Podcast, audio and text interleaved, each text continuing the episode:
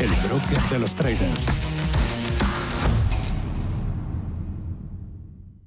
Antes de que amanezca te acompaña, escucha y ameniza las mañanas en Radio Intereconomía. Antes de que amanezca, con Guillermo Sancho Muela, de martes a viernes, de 6 a 7 de la mañana, en Radio Intereconomía. ¿Necesitas valorar tu empresa para vender, financiar o potenciar tu negocio con un equipo de probada experiencia? De forma cercana y profesional, Arvalia comparte contigo todos los aspectos clave del proceso, realizando una valoración objetiva, de calidad y totalmente confidencial. Si quieres añadir valor a tu compañía, Arvalia, contáctanos en arvalia.es. WeCity es la plataforma de inversión inmobiliaria mejor valorada de Europa. Con WeCity, nuestros inversores ya han obtenido rentabilidades netas anuales superiores al 15% en plazos de entre 6 y 18 meses. ¿A qué esperas para rentabilizar tus ahorros? Llama al 628 53 40 63 o entra en wecity.io. Radio Intereconomía. Información financiera en tiempo real. Escápate de Madrid y ven al restaurante El Torreón en la cima del Monte del Pardo. Las mejores carnes y pescados desde 40 euros, vino incluido. Carne picaña brasileña y lomo de buey auténticos. Disfruta de los mejores platos de cuchara y de paella con langosta y de grandes vinos y licores en sus siete amplísimos salones y terrazas. Cocina abierta de 11 de la mañana a 1 de la madrugada ininterrumpidamente. Parque infantil, gran parking, restaurante El Torreón. Naturaleza a 10 minutos de Madrid. Reservas en restauranteeltorreón.com.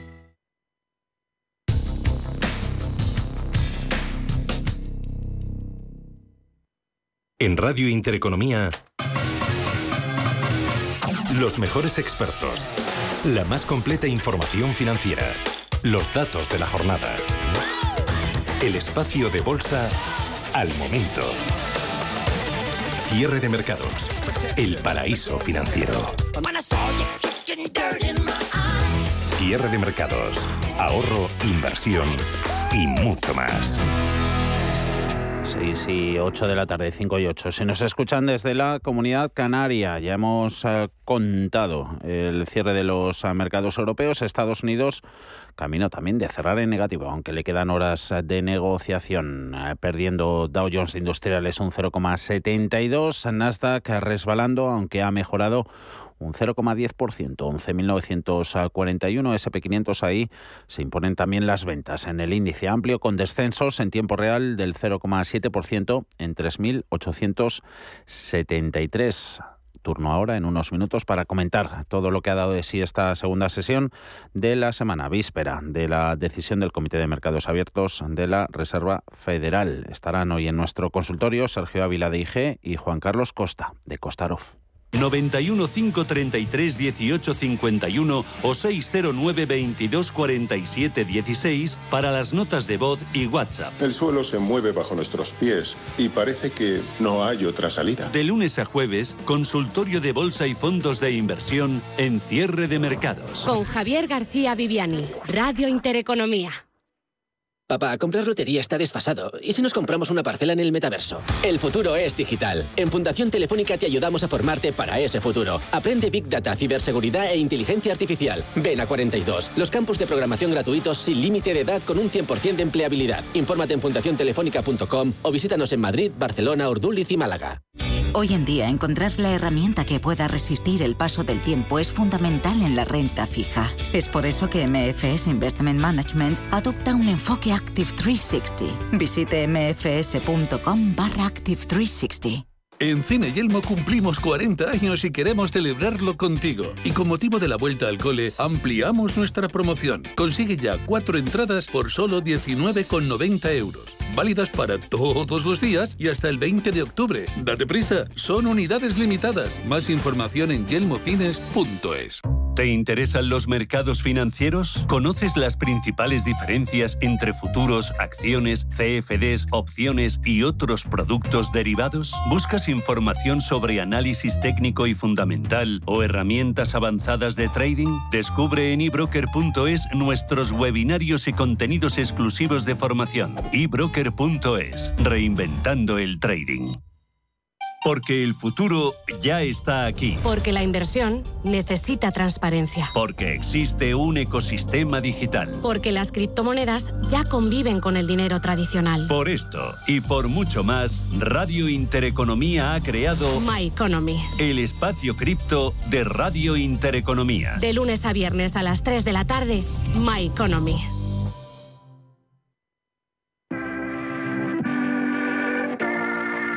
91 533 1851.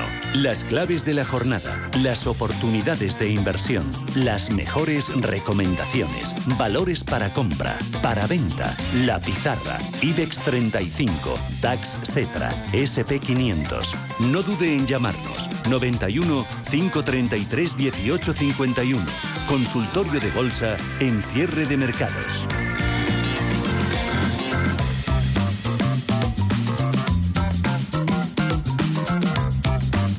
Ya lo empezamos. Estaremos hasta las 7 en buena compañía. La de Sergio Ávila de IG. ¿Cómo estás, Sergio? Muy buenas tardes. Hola, ¿qué tal? Muy buenas tardes. Y Juan Carlos Costa, de Costarov. ¿Cómo va la vida, Juan Carlos? Hola, muy buenas tardes. Muy bien. Ya he vuelto de vacaciones y de todo. Ya. Bien. ¿Las has estirado? Muy bien. Sí, bueno. Te fuiste más tarde. Hemos tenido, la Feria de Albacete que, sí, es fuerte, importante. A lo cual unos días más de vacaciones. Nos alegramos eh, de tenerte por aquí de, vuelta. Bueno, que estamos en, capilla en vísperas de la decisión del Comité de Mercados Abiertos de, la Reserva Federal eh, y con caídas. Mañana lo cotizarán eh, mercados americanos que les pillará esa decisión abiertos. Las europeas no será hasta, hasta el jueves. sigue empeorando la, situación y el entorno de cara a todos esos movimientos de endurecimiento monetario. Sergio. Bueno, pues eh, efectivamente, ¿no? Si hace unas semanas el mercado anticipaba o, pensaba, ¿no? Que podría haber algún techo en cuanto a subida de tipos de interés por parte de la Reserva Federal, lo que está claro que los últimos datos publicados en Estados Unidos, particularmente el dato de inflación, pues ha borrado todas estas expectativas de un plumazo y ahora de nuevo pues se espera que efectivamente la Reserva Federal vaya a seguir siendo agresiva eh, durante este año, durante 2023 y ya veremos a ver cuándo frena esa subida de tipos y cuándo realmente empezamos a, ver bajadas, ¿no? que, que es lo importante. Fíjate que yo me estaba fijando hoy justamente en el gráfico de la rentabilidad del bono americano de 10 años y hemos llegado a niveles que no veíamos pues de prácticamente desde 2011, ¿no? De 3,6, ¿no? Por ahí. 3,6 hemos tocado hoy, estamos ahora en el 3,56,7 mm.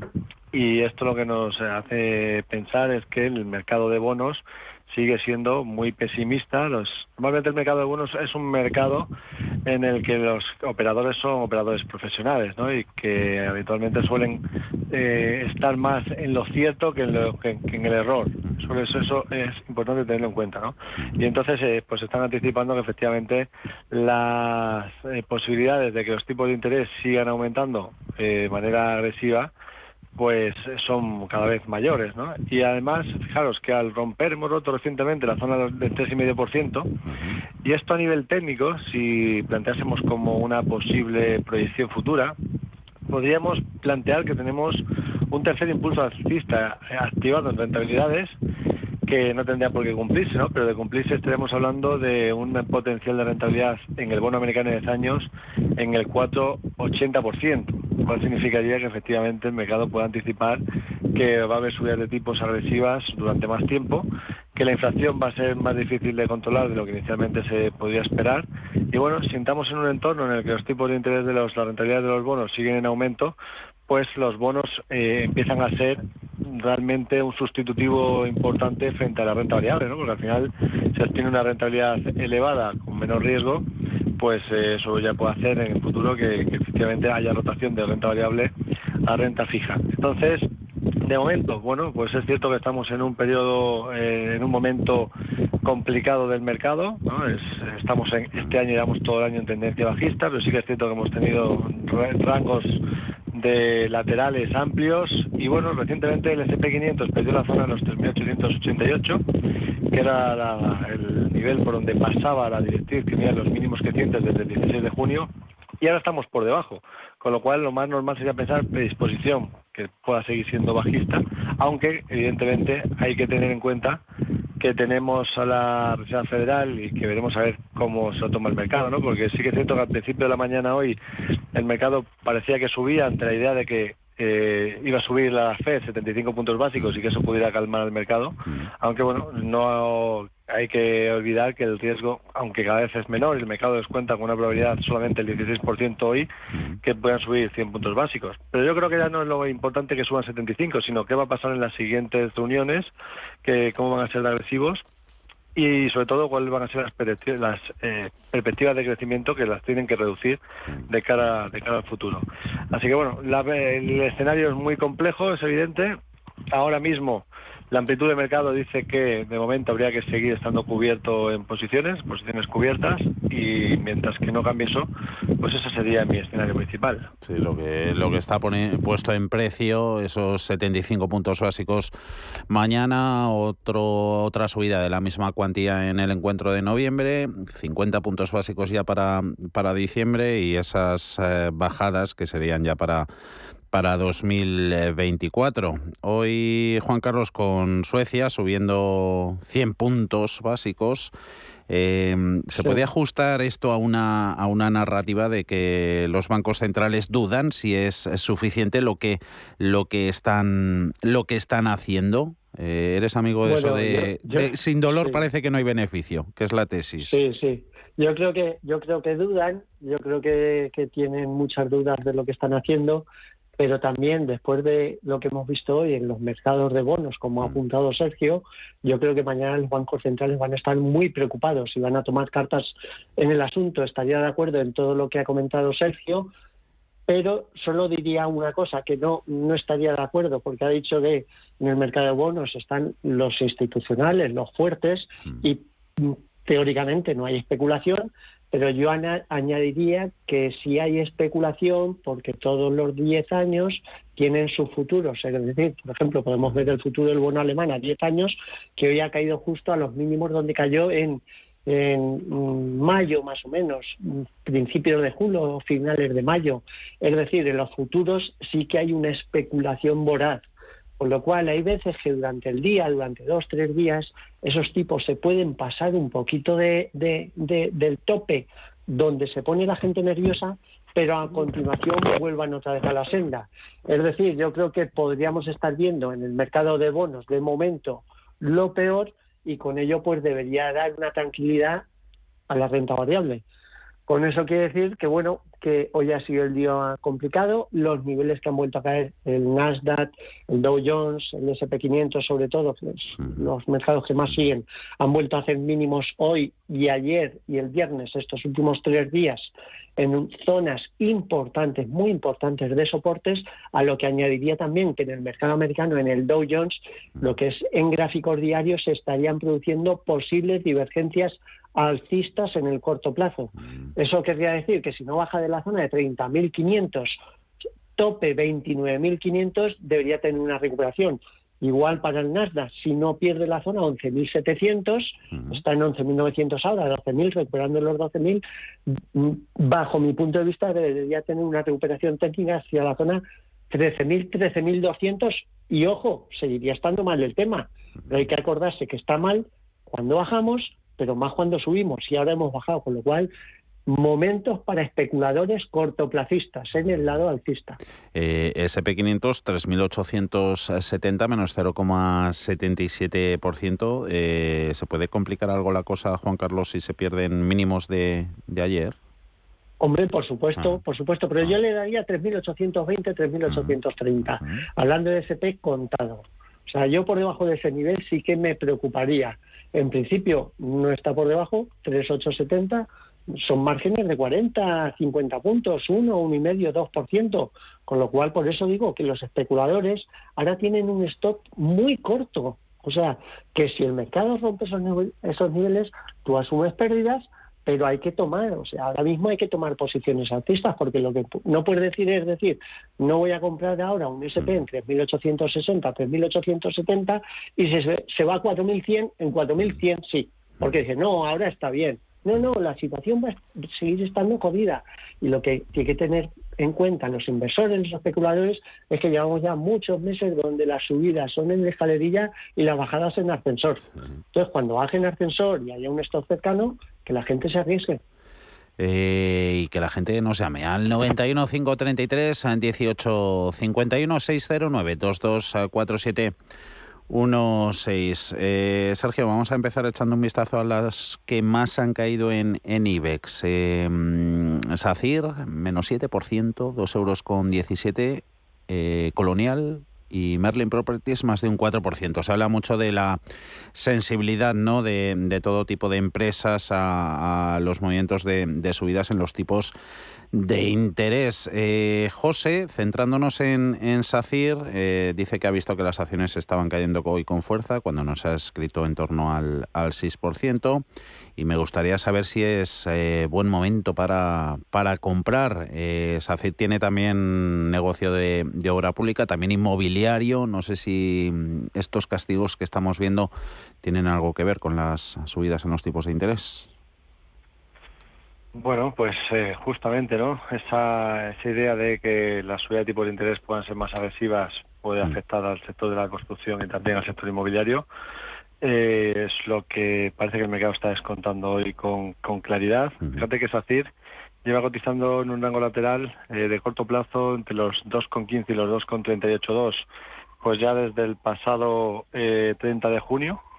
Sin embargo, eh, para mí es más, me parece más que esto lo que tenemos es una distribución más que una, eh, que una acumulación. Si nos fijamos en gráfico semanal, pues estamos por debajo de la media ponderada de 30 semanas, que es un indicador que nos da la primera visión ¿no? de si hay que estar a medio y largo plazo dentro del valor. Está por debajo, con lo cual, pues eso dice que hay que ser un poco precavido. Y la clave estaría en que no perdiese los 2,15. Si los pierde los 2,15, pues entonces sí que podríamos tener un tramo adicional de, caída. Con lo cual yo aquí, si no estuviese dentro, pues eh, no entraría ahora, de momento. Y si estuviese dentro, bueno, pues me fijaría en que no perdiese los 2,15 a precios de cierre diario. Eso sería lo que me daría una señal de pensar en, más bien materializar ganancias si las tuviera que, que plantearme entradas de nuevo. Mm. Eso en cuanto a SACIR. Luego, en cuanto a Colonial, me he hecho un vistazo 5 con 42 ha terminado, menos cuatro y medio abajo. Bueno, Colonial lleva eh, cayendo ya con claridad. Fíjate que hizo máximos en agosto de 2021. A partir de ahí empezó a perder mínimos. La primera zona de mínimos relevante que perdió fueron los 8.16. Eh, las perdió justamente el 18 de noviembre, habiendo dejado también un rango lateral ¿no? de, de, distribución.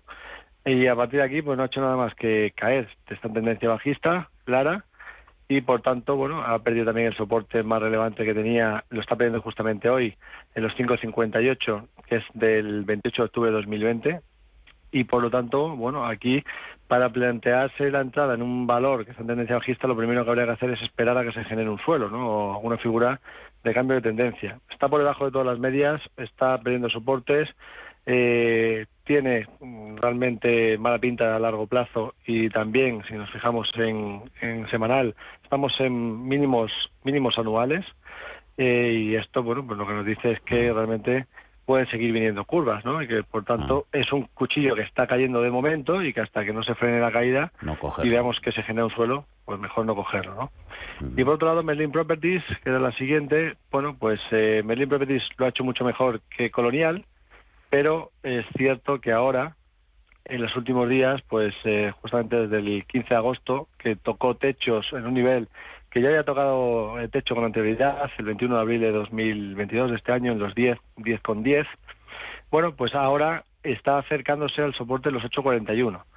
Importante que no pierda ese nivel, porque si perdiese ese nivel nos activaría una figura de doble techo, eh, avisándonos de que podríamos tener una proyección de caídas adicionales hacia la zona, la vamos a plantear yo la proyección, hacia la zona de los eh, 6,73, con lo cual podríamos tener todavía una caída adicional relevante. Es cierto que todavía no ha activado esa figura, que tendría que perder los 8,41, pero la velocidad de la caída del día de hoy con los indicadores girándose a la baja, mm. hacen pensar que lo más probable es que efectivamente termine por perder dicho dicho nivel. ¿no? Nos estamos acercando también a mínimos anuales, perdiendo la media de 30 semanas que es muy relevante y por tanto, bueno, pues eh, aquí sería más también para hacer caja que para, que para entrar.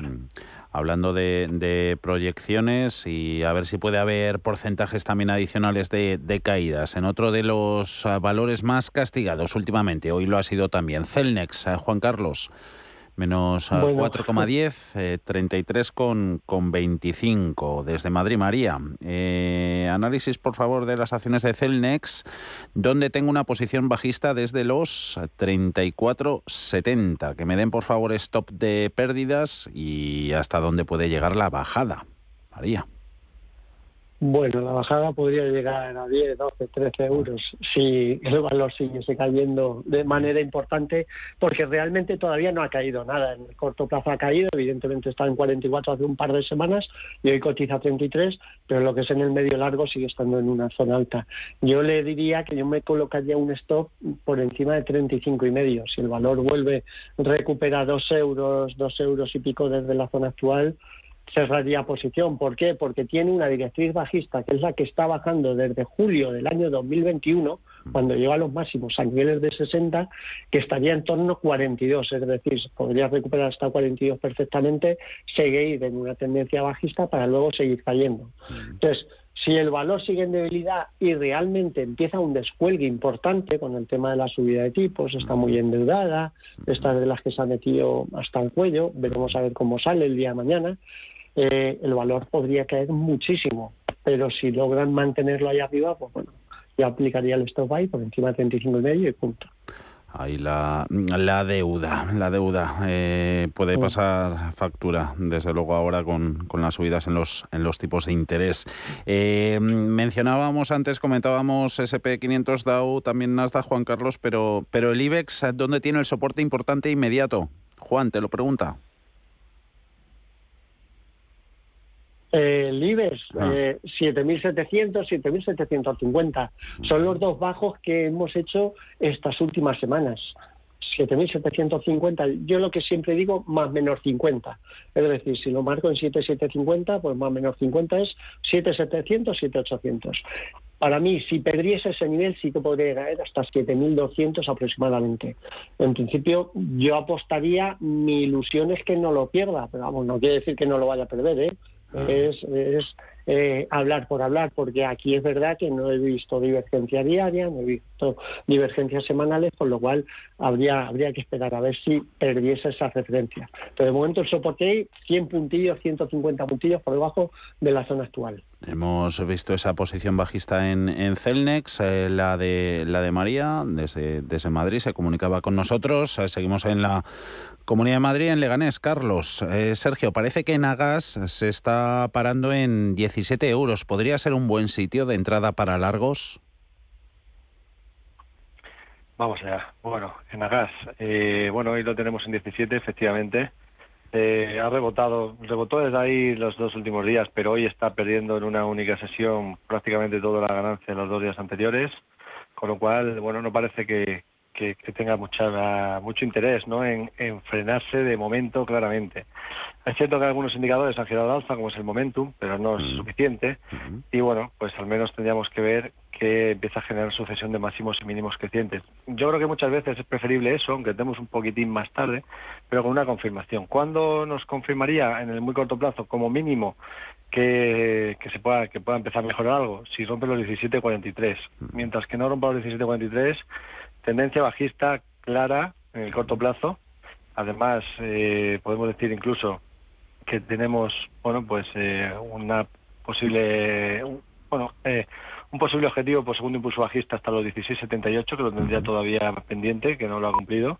Por tanto, lo más probable es que siga goteando a la baja.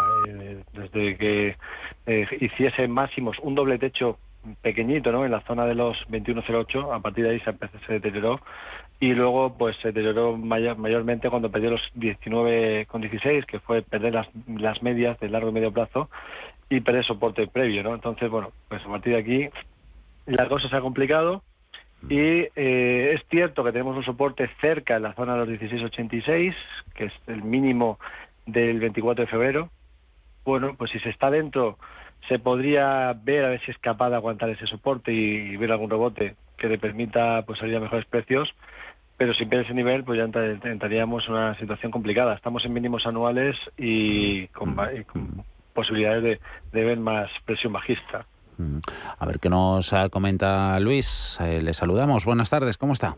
Hola, buenas tardes. Vamos a ver, quería preguntarle a los analistas, tengo acciones de ACS y de Iberdrola y me gustaría ver si era momento de entrar en alguna en alguna de ellas. Las dos voy perdiendo algo, pero al estar tan abajo no sé si sería conveniente o habría que esperar.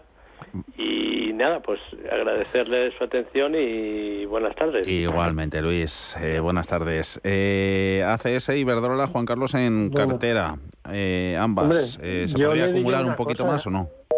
Yo le diría alguna cosa a este oyente. Yo no acumularía y sí que me pensaría venderlas porque este oyente dice que están muy abajo. Mm. Eh, si uno mira con perspectiva y mira dónde han estado los altos de estas últimas semanas, tanto ACS como Iberdrola, Iberdrola prácticamente está muy cerca de los máximos históricos, porque está en un 10-15% de los máximos históricos cuando tiene una subida espectacular. Para mí, eso está prácticamente al lado, con lo cual yo desde luego bajo ningún concepto acumularía. Y lo que sí me plantearía sería lo contrario, vender las que tengo a pesar de las pérdidas. ¿Por qué? Porque estamos viendo que hay muchos sectores, muchos valores, los índices incluso, que han caído 20, 25, 30%. Estamos viendo los mínimos del 2022, algunos casos los mínimos de COVID. Y estos valores están arriba todavía, porque ACS, les recuerdo que en el COVID llegó a bajar a 10, 12 euros está en 22, 23. Y la Iberdrola, pues bueno, tres cuartos los mismos, llegó a bajar a, a seis y pico, siete euros y de momento está en diez y medio. Y tiene los máximos históricos ahí en once y pico. Con lo cual, yo me plantearía, pero todo lo contrario que ha hecho. Eh, a ver, varias eh, propuestas, Sergio, de, de Soltec. Eh, te la uno con consultas que tenemos también sobre, sobre Solaria. Me interesa la opinión del experto sobre Soltec. Esa es una. Y luego otro oyente, Alberto, desde A Coruña. Dice que tiene Solaria y Soltec. ¿Cómo las ven? Soportes y resistencias. tiempo tenemos. Venga, dos minutos antes de hacer una pausa. Bueno, pues mira, Soltec, fíjate que lo estaba, estaba intentando mejorar bastante, ¿no? Había dejado una divergencia alcista al romper la zona de los 4,72. Eh, parecía que, que, generaba un primer impulso alcista al superar la zona de los 5,75. Sin embargo, el mismo día que superó los 5,75 en intradia no fue capaz de cerrar por encima, que era la, señal clave ¿no? para pensar en un segundo alcista de corto plazo, y nos dejó una vela de vuelta relevante. Eh, al día siguiente lo confirmó con una envolvente bajista que envolvía muchos días anteriores y perdió los 4,92 activando un doble techo, con lo cual ahora lo que tenemos es una proyección de corto plazo negativa y con un deterioro significativo, ¿no? Eh, pues la probabilidad de que siga bajando pues está ahí, hacia la zona de los 4,06 y por tanto, bueno, pues se ha deteriorado eh, a marchas forzadas. Hay veces que pues esto puede pasar, ¿no? Que un valor empiece a mejorar y que de repente pues eh, se la vuelta considerablemente, ¿no? Puede ser también que la expectativa de subida de tipos pues le pueda perjudicar a las eh, compañías de crecimiento, como es el caso de, Soltec. Y en el caso de Solaria, vamos a echar un vistazo también a Solaria rápidamente. Y bueno, Solaria es cierto que tenemos un soporte en la zona de los eh, 18.76, sería realmente importante que no lo pierda porque es cierto que ha perdido en los últimos días la media a largo plazo, que pasa ahora mismo por los 20.73, que sería resistencia, y luego tenemos la media a medio plazo que pasa por los 21.40. Entonces estamos en una zona que eh, parecía que podía ser de consolidación para seguir subiendo, pero ahora lo que vemos es que puede ser totalmente lo contrario, que es una zona de distribución para realmente bajar. Si pierde los 18.75, saldría corriendo de aquí porque lo más probable sería ver mayores caídas y por tanto que se deteriore también su aspecto técnico. Eh, vamos a hacer una pausa. Son 6 y 35 de la tarde, 5 y 35. Si nos escuchan desde la Comunidad Canaria, nos eh, preguntan aquí jugar la opción de, Volkswagen eh, con la inminente salida bolsa de, Porsche, que por cierto ha cubierto en menos de un día esa oferta de, salida al, mercado, demanda que ha superado, según Bloomberg, los 9.400 millones, que es el precio máximo que había propuesto el, el grupo Volkswagen. A ver si jugar la, carta de la, de la matriz eh, se puede aprovechar algo. Por ahí vamos a, ir, pero luego que nos quedan también valores del, mercado nacional, el logista, Grifols, eh, también uno de los protagonistas del día. Seguiremos en el consultorio hasta las 7 con, con Sergio Ávila de IG y Juan Carlos Costa de Costarov.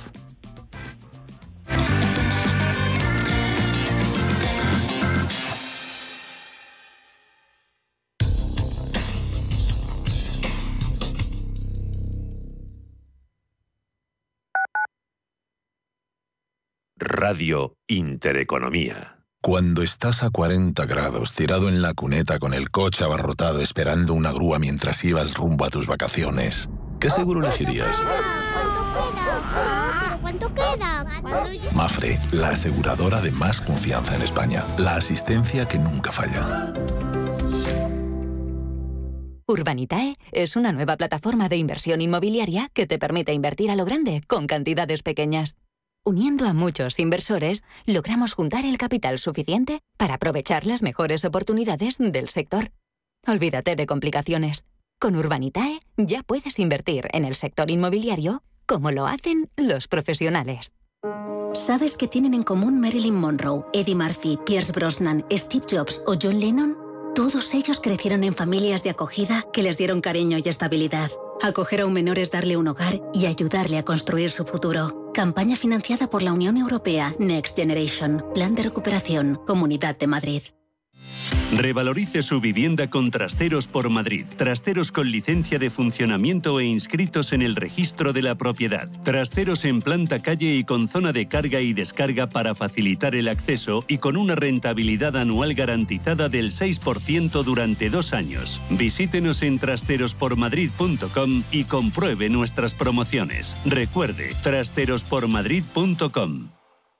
¿Necesitas valorar tu empresa para vender, financiar o potenciar tu negocio con un equipo de probada experiencia? De forma cercana y profesional, Arvalia comparte contigo todos los aspectos clave del proceso, realizando una valoración objetiva, de calidad y totalmente confidencial. Si quieres añadir valor a tu compañía, Arvalia. Contáctanos en arvalia.es. Radio Intereconomía. Eres lo que escuchas.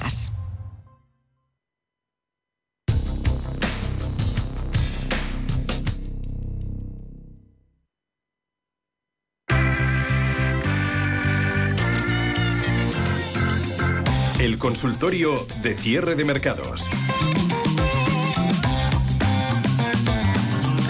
Reserva Federal de Atlanta es la encargada de actualizar los modelos de previsiones, se le da la econometría, actualiza sus estimaciones de crecimiento para el PIB de Estados Unidos para el tercer trimestre, saca un poquito la tijera, estimaba hasta hoy un crecimiento de cinco décimas, lo recorta hasta el 0,3%. Eso después de conocer hoy las referencias, sobre todo en, el mercado inmobiliario de Estados Unidos. Estamos en el consultorio, nos acompañan Sergio Ávila de IG y Juan Carlos Costa de, de Costarov. Vamos a ir terminando con, valores del, mercado nacional antes de entrar con, con Porsche y, Volkswagen. Juan Carlos, eh, Grifols, eh, tenemos un par de ellas. Eh, mi pregunta es sobre Grifols y Fluidra. Fluidra la aparcamos de momento. ¿Cuál de estos valores le gusta más en, en este momento para entrar?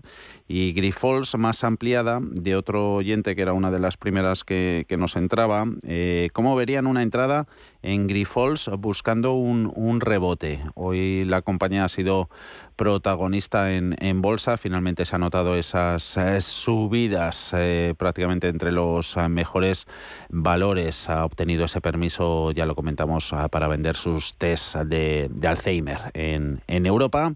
Ha terminado Grifols con avances del 0,9% en 11 euros con 79. ¿Apetecible pillarla o no, Juan Carlos? Yo creo que sí, es de las que están en los bajos de estos últimos años, incluso, con lo cual eh, sería, sería comprador. Si no se quiere asumir ningún tipo de riesgo, tendría que trabajar con un stop loss por debajo de 11.20, pero a pesar de ello, yo creo que es de los valores todo lo contrario que de los que hemos citado antes, por ejemplo Iberdrola. O sea, Iberdrola está arriba, máximos históricos, Grifols está no en mínimos, pero los bajos de estos últimos años. Con lo cual sí, compraría con un objetivo mínimo de 15 euros, posibilidad incluso de ver 18. Y por abajo, pues vigilancia en la zona de 11-20. Mm, ¿Se puede jugar esa carta o sería del mismo perfil Sergio caso Fluidra, entre lo peor también en lo que, en lo que va de año? 15,07. Eh, sí, es cierto que es cierto que está en mínimos anuales, está en mínimos fluida desde, desde noviembre de 2020. Mm. Lo único que yo lo que veo aquí es que la tendencia sigue siendo claramente negativa. Es decir, Mm. no hay ninguna figura de giro. Eh, ha intentado rebotar dos días, pero hoy rápidamente se vuelve a meter. Mm, Podría empezar a mejorar algo, ¿no? Si rompiese la zona de los máximos de los últimos días, ¿no? Los máximos del 13 de septiembre, 16.39. Ahí se podría plantear, pues, un rebote adicional quizás hacia la zona 18-20, eh, cosas así por, por divergencia alcista. Pero no está confirmada la divergencia, lo tendría que, que activar. y Mientras que no lo active, tendencia bajista clara, yo es que no me gusta comprar valores en caída, entonces no, no lo haría. Eh, buenas tardes. Podrían analizar Acciona, Juan Carlos, para ti. Estoy con posición en el lado corto en 200 euros. Muchas gracias desde Mérida. Pues en el lado corto me parece bien en este valor, por- puesto que está ahí prácticamente en los máximos históricos. Es evidente que está poniéndose corto contra tendencia, pero yo creo que es lo que hay que hacer ahora, o sea, comprar lo que le han pegado y vender lo que ha subido. Y en este caso Acciona, pues mm, habría que tener un stop loss por debajo de los máximos históricos que ha sido marcados en 211. Por lo cual, por abajo yo lo dejaría caer si cae a niveles de 150, 155. Serían objetivos normales si decide caer ya. Mm, eh, para entrar, Repsol y Arcelor. Se pregunta Sergio Encarni. ¿Alguna de las dos eh, pillarías por encima de la otra? Vamos a ver, Repsol está en una zona de soporte ahora mismo relevante, que es eh, la zona de los 11.54. Lo único que lo que me estoy fijando mucho en Repsol es en ver qué hace qué hace el petróleo, ¿no? El petróleo en este caso, pues hemos visto que ha perdido un rango lateral por la parte inferior eh, ante la idea, ¿no? De que la demanda se pueda ver reducida a nivel mundial una vez que se pueda entrar en una crisis económica, es lo que el mercado está descontando. Por lo tanto, tenemos una proyección teórica en el Brent de caída hasta la zona de los 78.50 por esa ruptura de ese rango y por tanto eso podría perjudicar a las petroleras en el corto plazo. Entonces, ¿qué ocurre? Que sí que es cierto, estamos en zona de soportes, mientras no pierda los 11.54, pues no pasaría nada, pero si los pierde, pues ya nos activaría incluso un primer impulso, un segundo impulso bajista con proyección adicional. Entonces, yo sería más bien precavido, si la tuviera en cartera, me pondría un stop por debajo de los 11.54. Si no la tengo en cartera, no entraría ahora porque hay riesgo de que pierda esos 11.54 y nos vayamos hacia la zona de los 9.50. Entonces ahí podríamos tener caídas adicionales. Eh, es en cuanto a Resol y la otra que me comentaba era, perdona, Eh, Arcelor. Arcelor. Vale, Arcelor, un segundo. En Que lo vamos a poner ahora 21,65 mismo. menos 2,7. Bueno, Arcelor es un valor eh, un valor cíclico, ¿no? Que en este caso pues se ha beneficiado durante la época en la que subían las materias primas, en la que subía el acero. Y ahora es cierto que pues hemos visto lo contrario, hemos llegado a un techo de mercado que, que justamente se quedó en los 33. Luego después no ha sido ha habido una consolidación ahí de distribución entre la zona de los 24, 46 y esos y 31, 30. Se perdió el mínimo entre máximos, con lo cual tenemos activado un objetivo por eh, ruptura de un rango lateral por la parte inferior, con lo cual esto nos indica que podemos seguir viendo más caídas. Es cierto que ahora el ciclo económico pues ya no le beneficia tanto como le había beneficiado cuando después de la pandemia a medida que había pues inyecciones de liquidez por parte de los bancos centrales, ahora estamos en la parte eh, contraria, ¿no? Estamos con las QTs y con reducción de liquidez con subida de tipos. Entonces, bueno, pues yo aquí sería más negativo que, que, que, que positivo en Arcelor. Eh, mercado nacional, venga, ya lo damos por, eh, por finiquitado. Algunas se nos ha quedado por ahí estilo estilo logista, de Grifols nos volvían a entrar con, eh, consultas, eh, ya las dejamos para otro día, que tenemos mucho de, de valor internacional. Hoy poquito banco, pero alguna financiera. AXA, Juan Carlos, la aseguradora francesa. Eh, como verían los analistas, una entrada en AXA y si es así, ¿a qué precio sería bueno para comprar? Muchas gracias. Bueno, llevan las últimas semanas de recuperación de manera más o menos importante, con lo cual yo en principio me esperaría así le volviesen a dar. Por debajo, si cayese a niveles de 22-23, sí me, plantea una, me plantearía una compra. Hoy ya queda sobre 25, superando la zona de 26, es verdad que podría entrar en una nueva subida hasta la zona de 29-30. Con lo cual yo ahora mismo esperaría o supera 26 o baja a niveles de 22 y medio. Y en mercado americano, ¿cómo verían una entrada en Colgate? CL es el código, Sergio. La estaba yo aquí buscando. Eh, 75,25. Bueno, Colgate Palmolive, eh, valor que realmente lleva, pues fíjate, llevamos desde agosto de 2020 en un rango lateral eh, clarísimo. Esto pues está siendo bastante aburrido, ¿no? Porque, bueno, a pesar de que tiene volatilidad y para aquel que está haciendo trading, pues bueno, pues eh, puede plantear la comprar la zona de 72 y vender la zona de, de 83, eh, 84, que es por donde están llegando en todos los movimientos de rebote pero ahora mismo pues estamos en un rango lateral, no hay una tendencia clara definida en el valor y por tanto, bueno, pues eh, como digo, es más para hacer trading. Pero si queremos hacer trading, como, como ahora mismo estamos cayendo hacia la parte de abajo, pues vamos a esperarnos al menos a que llegue a la, a la zona de 72. Si llega a la zona de 72 y volvemos a ver rebote, o 72, incluso un poquito más arriba, 72, 80, cosas así, y vemos que empieza a intentar girar, a ver algún giro, otra vez de corto plazo, pues ahí se podría ajustar el stop claramente por debajo de los mínimos del rango lateral pero de momento pues estamos en fase correctiva. Vamos a vamos a esperar a ver qué pasa. Y a mí tampoco me gusta, no es un valor que me guste especialmente. Me gusta más coger valores en tendencia que bueno, pues que rompen un máximo, nos corrigen, nos dejan eh, una, una oportunidad en pullback y, y, subirnos a una tendencia que pueda darnos una rentabilidad mayor. Esa sería la, la forma en la que me gusta más analizar el mercado, pero bueno, en este caso, como decimos, rango lateral y también se puede eh, hacer trading en rango. Vamos a analizar esa, nos quedan todavía unos minutos, esa OPV de, de Porsche. Eh, no se veía una operación así en 10 años en Europa, el mercado, un poquito el de estrenos en, en, el parque un poquito seco. Furor, el que hay entre, entre los inversores, ese precio al que vende Volkswagen, acciones a un precio de entre 76,50 y 82,50 que aspiraba a ingresar pues poco menos, de 9.400 millones de euros. Pero las jugadas que nos plantean los oyentes es de adquirir la matriz, adquirir Volkswagen. Para entrar, ¿sería una buena jugada, Juan Carlos?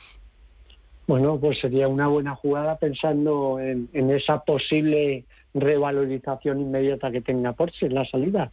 Con lo cual, en principio sí, pero en cualquier escenario yo lo que sí le recomendaría es que si baja por debajo de los 140 dólares, eh, perdón, euros, 139, 140, yo liquidaría posición.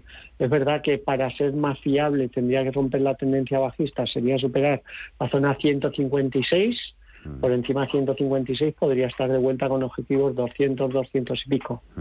Operación Pero siempre con el stop por debajo de 139, 140, haga lo que haga por sí. Cuidado. Operación que estaba abierta a minoristas de varios países europeos, entre ellos España. Eh, ¿Sería bueno acudir o no? Sergio. bueno. A ver. Eh, dices acudir a la... A Porsche, directamente, sí. Bueno, eh, la verdad es que, que bueno, es, es, está bastante, es una, situación bastante complicada, ¿no? teniendo en cuenta la situación en la que nos encontramos ahora mismo. Yo creo que, bueno, eh, la oferta no es mala. Eh, si estamos hablando de mm, precios superiores a los, a los actuales, en un entorno en el que el sector automovilístico pues bueno, pues eh, ha tenido recomendaciones negativas recientes, ¿no? De muchos casos de análisis que las, las perspectivas futuras de, de consumo pues se puedan ver reducidas por una crisis económica que, que, penalice ¿no? la, venta de nuevos vehículos, bueno, pues quizás se puede salir, hacer caja y esperar a que en el tiempo, el temporal y buscar oportunidades más adelante. No me parece mala idea tampoco. Eh, mercado francés, eh, cambiamos de sector, eh, de industria. se nos quedaban la semana pasada varias del sector lujo y hoy han sido de las mejores. Este martes nos preguntan por, por Kering en concreto. Un oyente las tiene un poquito por debajo de los precios actuales, 482, Juan Carlos, y ha terminado en 495. Bueno, ¿Mantiene o no? Yo me plantearía liquidar, ¿eh? porque viene recuperando desde 430 a 440, es verdad que viene cayendo de 800, pero estas empresas que llegan hacia una dirección bajista y no pueden superarla, luego viene otro latigazo a la baja. Con lo cual, yo desde luego, aunque sean pequeñas pérdidas, asumiría pérdidas e intentaría rehacer la posición por debajo. Por debajo es mínimo por debajo de 430, incluso si se fuese el mercado abajo a 350. No, no estaría. Eh, 6 y 50 de la tarde, 5 eh, y 50, si nos escuchan desde la Comunidad Canaria. Enseguida dos notas de voz, una para cada uno, pero no queremos quedarnos sin, sin la pizarra. Vamos con ella. La pizarra. Sergio, ¿qué anotamos? Bueno, pues mira, yo tengo una compañía norteamericana que es del sector financiero, First Financial Corporation, que bueno, que teniendo en cuenta que los tipos de interés pues van a subir en Estados Unidos, suban 75 puntos básicos o suban 100 puntos básicos, evidentemente, pues van a subir, a lo cual y también se espera que suban en el futuro. Es una compañía que ha subido mucho, pero sin embargo ha corregido recientemente hacia la zona de los 45-42, ha dejado una especie de doble suelo pequeñito en esa zona y tenemos el siguiente máximo en la zona de los 49-02, eh, indicadores girándose al alza, en todos los plazos eh, técnicamente positivo, con lo cual, bueno, pues eh, aprovechando de esa coyuntura ¿no? de subida de tipos, pues meter en algún valor del, sector. Además, a nivel fundamental, está cotizando en 47.32 y el valor teórico intrínseco lo calculo en 89, con lo cual estaría bastante barata. Eh, así que bueno, pues eh, buscando ese, esa estrategia de aprovecharnos de esa subida de tipos en el corto plazo, que quizás el sectorial financiero es el que mejor se pueda comportar en este entorno. Ahora mismo, ¿no? No a la medio plazo, pero al menos en el corto plazo sí. First Financial, valor Nasdaq a 47 con, con 30. el código es, eh, que siempre nos lo piden nuestros oyentes, lo tengo yo aquí a mano, TH... F, THFF, First, Financial. En tu pizarra, Juan Carlos. Eh, SAP, la alemana, que sigue mucha gente, tengo entendido por ahí. ¿El por qué? Porque se estarían produciendo divergencias alcistas en gráficos semanales. O sea, los niveles de 83 84, que son los mínimos de estas últimas semanas. Yo arriesgaría con posiciones compradoras, mínimo ver una recuperación hasta 89 y con posibilidades ir a 110 si consigue superar esos 89. Y por abajo sí vigilaría la zona 77 con un posible stop loss de pérdidas. Si perdiese los 77 yo me iría. SAP, SAP 83 con 27 en el mercado alemán ha perdido un ligero 0,13% consultas eh, para no quedarnos sin ellas. Hola, buenas tardes. Soy Javier de Guadalajara. Eh, mi pregunta era sobre Centis. La situación en la que está, pues creo que ya sabemos todo cómo es, cuál es. Y quisiera preguntar a los, a los analistas cuál es el escenario más probable que se pueda abrir a corto plazo. Muy amables. Eh, Centis, Sergio, le vas echando un vistazo y escuchamos otra nota de voz que va a ser para Juan Carlos.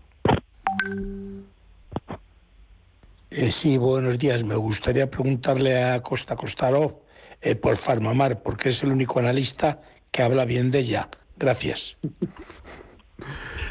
¿El único eres, Juan Carlos? Pues yo, yo creo que desafortunadamente sí, pero eso es bueno. ¿eh? Eso quiere decir que nadie apuesta por esta compañía y solo somos muy poquitos, aunque hagamos mucho ruido. ¿eh? Pero somos pocos realmente. Pero el juicio argumentado, como siempre. Argumentado totalmente, totalmente, pero es que además la gente, lo que hace un inversor cuando tiene una compañía, lo que tiene que hacer es dirigirse a la compañía, más si tiene una compañía con vistas a unos, a unos años, ¿eh? Se va a la compañía, pregunta lo que estoy, pregunta lo que tiene de futuro. Y yo sigo diciendo que Farmamal es de las empresas españolas cotizadas que más futuro tienen en el mercado español y lo más posible es que al final llegue alguien de fuera y, se la quede, se la quede a precio de derribo. Y precio de derribo para mí pues será 150, 200, 250 euros. Es decir, desde la zona actual de 58, 60 euros, se puede multiplicar mínimo por 3, por 4 o por 5. Pero en el corto plazo, mm, aquí nadie sabe, el corto plazo es un valor que en un minuto, en un minuto te lo pueden bajar 5 euros en un minuto. Entonces, dicho eso, poco más se puede añadir. Técnicamente, yo estoy deseando que no perfore a la baja la zona pues, de 54, 55 euros, en cuyo caso pues podría seguir corriendo a la baja. Y por arriba sería bueno superar la zona 66, 67 para empezar a pensar en una posible subida. Pero vamos, dicho eso, yo sigo siendo que es el valor que más posibilidades tiene en el mercado español. Y las, más futuro. Y las posibilidades en otro valor con una situación financiera más ah, delicadita, Centis, eh, ¿por dónde pasa su futuro? Nos preguntaba Javier. Bueno, pues ya sabemos, ¿no? Eh, a principios de, mes eh, decían que volvían a, aunque avisaba, ¿no? De, un proceso de apertura de un concurso de acreedores, perdón. Preconcurso, sí. Y efectivamente, entonces, bueno, pues esto no suelen ser situaciones eh, positivas para nada. estamos en un valor que tiene ahora mucha incertidumbre por el camino, ¿no? Ver qué es lo que finalmente cómo esto va, va a quedar. Este año se esperan unas pérdidas importantes en el valor eh, la compañía 125,80 millones. Eh, bueno, perdón, eh, se espera, eso fue el año pasado, este año se espera beneficios de 7 millones, pero vamos, mm, ahí está la cosa complicada, ¿no? Y en cuanto a técnicamente, pues tenemos 6,8 céntimos el soporte, tenemos una dirección en los máximos decrecientes desde el 13 de julio, tendríamos que romper como mínimo los 8,2 céntimos y serían para rebotes mínimos de muy corto plazo. Pues si quiere hacer trading ahí intentando buscar oportunidades, pero vamos, no, no son valores los que yo me posicionaría. Pues con él eh, ponemos el punto y final a este, a este consultorio. Agradecidos, como siempre, a Sergio Ávila de IG y Juan Carlos Acosta de Costarov. A cuidaros, a pasar buena tarde martes. Es lo que queda. Un abrazo. Un, placer. Buenas, tardes.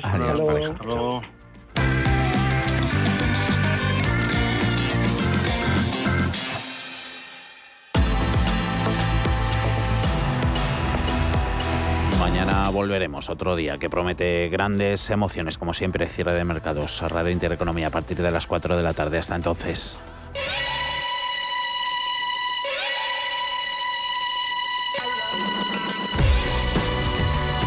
Los mejores expertos. La más completa información financiera. Los datos de la jornada. Cierre de mercados, el espacio de bolsa y mucho más.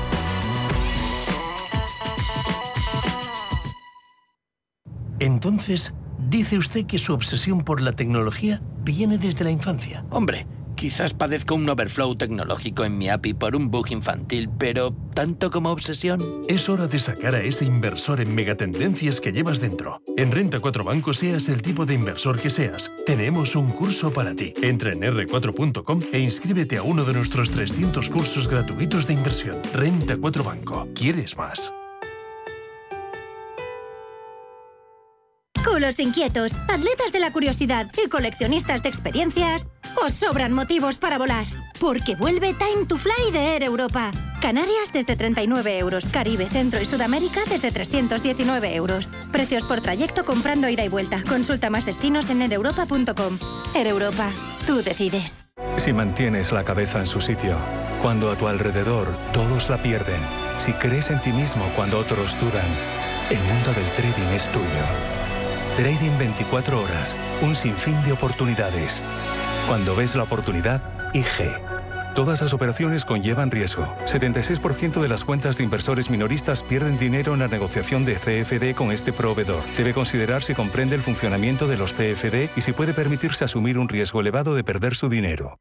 En el corazón de la provincia de Valladolid, Mayorga se encuentra con sus tradiciones. Del 23 al 30 de septiembre, Mayorga se reencuentra con el arte y la cultura en sus fiestas más emblemáticas. Actividades didácticas y de ocio para niños y mayores, encierros, festejos taurinos, verbenas y, por supuesto, la conocida procesión de los pellejos El Vítor, declarada de interés turístico nacional el 27 de septiembre a las 10 de la noche. Grábatelo a fuego. Mayorga te espera.